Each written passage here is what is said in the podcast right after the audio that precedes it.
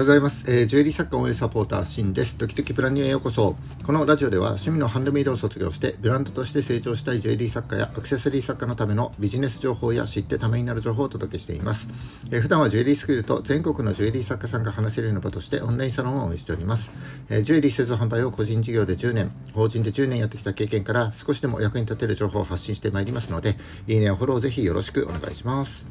えー、4月1日、エイプリルフールの放送ですね。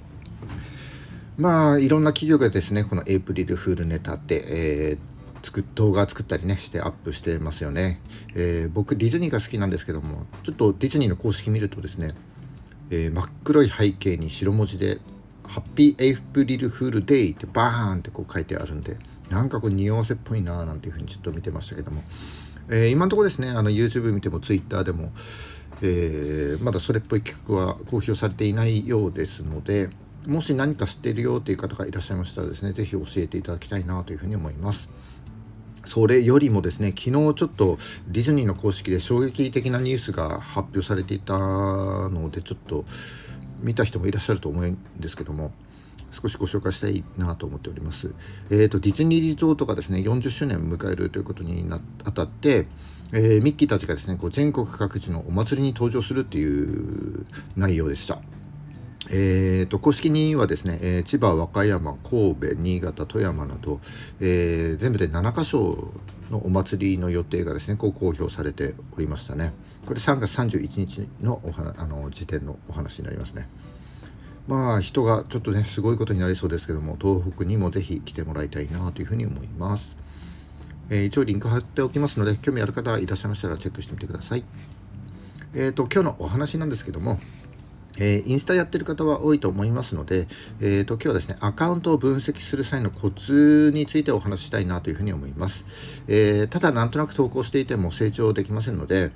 うん、投稿した内容をですね、分析して改善していくことって大事だなというふうに思っております。えー、今日はですね、無料のおすすめツールを2つと、えここだけは分析しましょうというような4つのポイントをですね、お話ししたいと思います。それでは最後までお付き合いいただきますと幸いです。よろしくお願いします。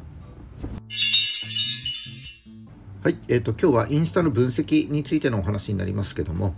まずはですねあの分析ツールについて知る必要があると思いますので、えーと、無料で利用できる2つのツールをご紹介したいと思っております、えー、1つ目はインスタのアプリですね。スマホのアプリに標準で備わっているインスタグラムインサイトです。2つ目は、えー、インサイトスイートという分析ツールになります、え、インスタグラムのインサイトは、えー、ビジネスアカウントへの切り替えが必須になります。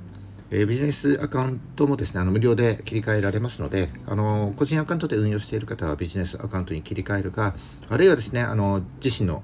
えー、ビジネス用にですね、新たに作成していただければなというふうに思います。えー、インスタグラムのインサイトは、えー、フォロワーがアクセスしている場所や年齢層、性別などのフォロワー属性データだったり、えー、投稿に関するユーザーの反応とかですね、あとリーチ数や、えー、いいねや保存数などのエンゲージメントが確認できます。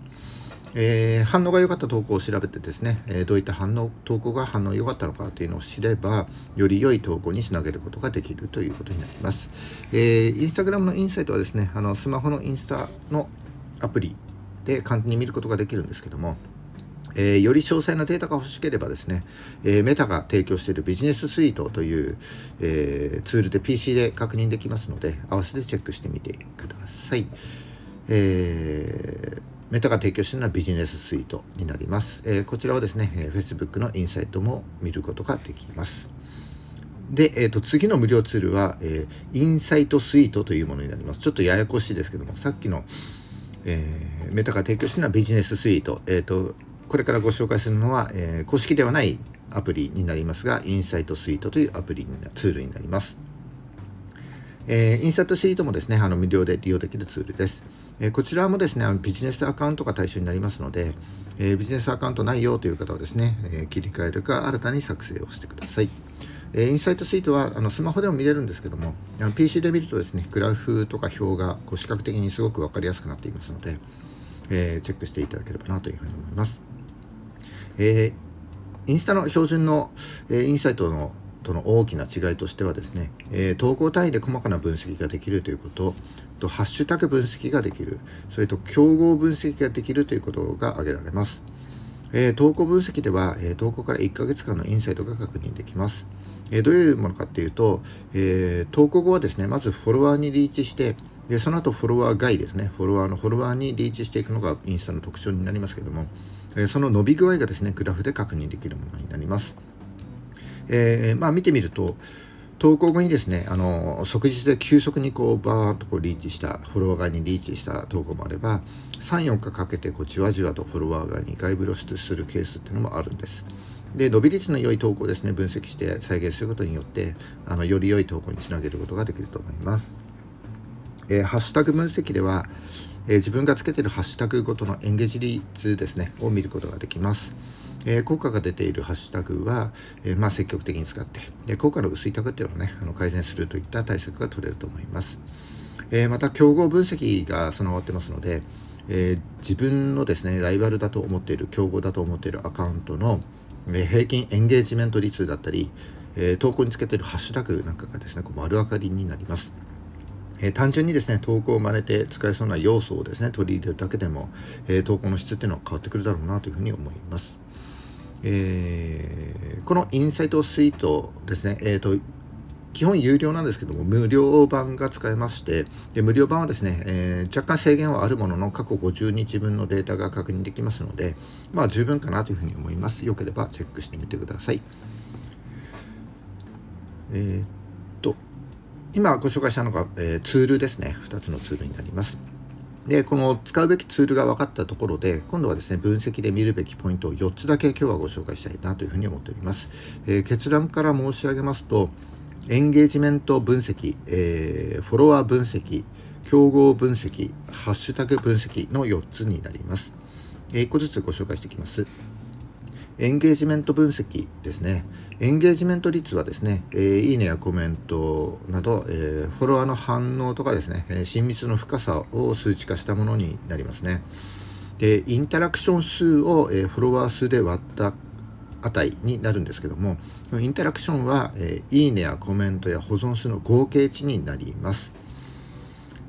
えー、まあ一般的にですね、フォロワー数が増えるにつれてエンゲージメント率は低下するという傾向にありますので、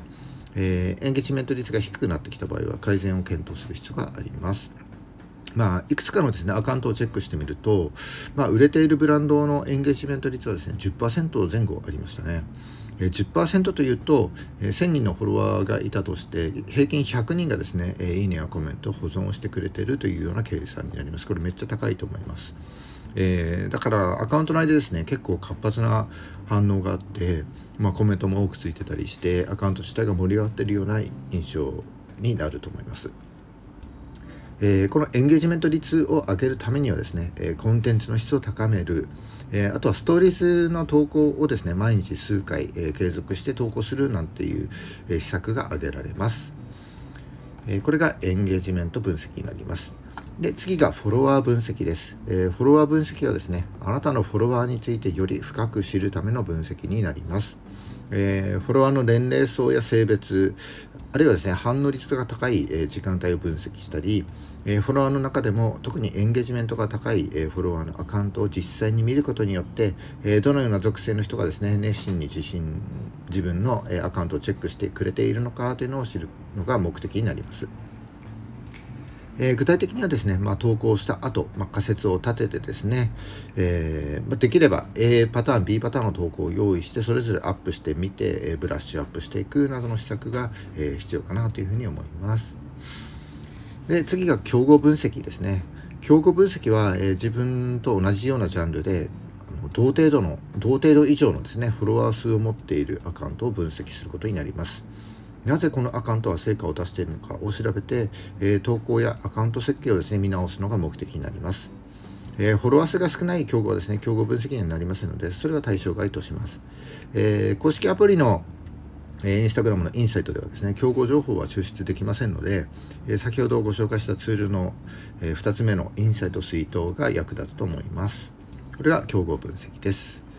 え最後、ハッシュタグ分析ですね。えー、ハッシュタグ分析では、えー、自分のブランドだけのタグをつけていた場合そのエンゲージメント率を追いかけたり、えー、効果が出ているハッシュタグを見つけて、え積極的に使ったりあるいは効果の薄いタグは、え改善するといったような対策が取れます。え、公式アプリのインサイトではですね、え、ハッシュタグ分析はできませんので、え、これもですね、先ほどご紹介した2つ目のツール、インサイトスイートを利用するといいと思います。はい、以上、インスタ分析で見るべきポイントを4つご紹介しました。えー、まとめると、エンゲージメント分析で、えー、フォロワーがどれだけ反応してくれたか、えー、親密度の深さをチェックする。えフォロワー分析では、えあなたのアカウントをフォローしてくれているフォロワーについてより深く知るということです。え競合分析では、なぜ競合アカウントは成果を出しているのかを知る。えー、最後のハッシュタグ分析では、えー、効果が出ているハッシュタグ、えー、効果の薄いタグを見つけて、え対処するというふうになります。えまたですね、あの無料の分析ツール2つご紹介しました。えインスタグラムに標準で備わっているインスタグラムのインサイト、えそれから、えインスタイ、インサイトスイートですね。インサイトスイートのこの2つをご紹介しております。えー、ぜひ今回の参考、放送ですね、参考にしていただいて、インスタグラムの運用に役立てていただければと思います。はい、えーと、今回分析ツールと、えー、分析のポイントを4つだけご紹介したんですけども何はともあれですね投稿を継続するってことが大事ですよね。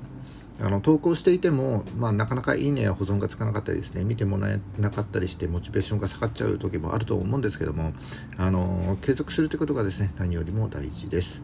えー、鶏が先か卵が先かなんて言葉がありますけども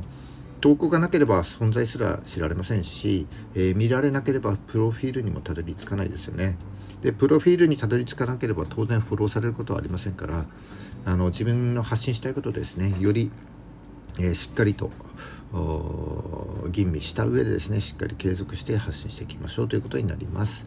えー、その上でですね投稿を分析してみて、えー、改善点を見つけて、えー、より良い次のねより良い投稿につなげていってくださいそして、えー、フォローしてもらったフォロワーというのはですね、あなたの大切な見込み客になっていきますので、えー、ストーリーズでですね、えー、毎回毎日投稿することによってエンゲージメント率が高まっていきますので、えー、フォロワーは大切にしていきましょうということになります。はい、今日は以上になります。えー、っと、お花見、今日、明日あたりが多分ピークでしょうかね。まあ、ま、もうちょっと楽しめるかもしれないですね。あったかいので気持ちがいいでしょうね。えー、お休みの方はゆっくり休んでいただいて、えー、お仕事の方ですね、僕と一緒に頑張りましょう。それじゃあ、バイバイ。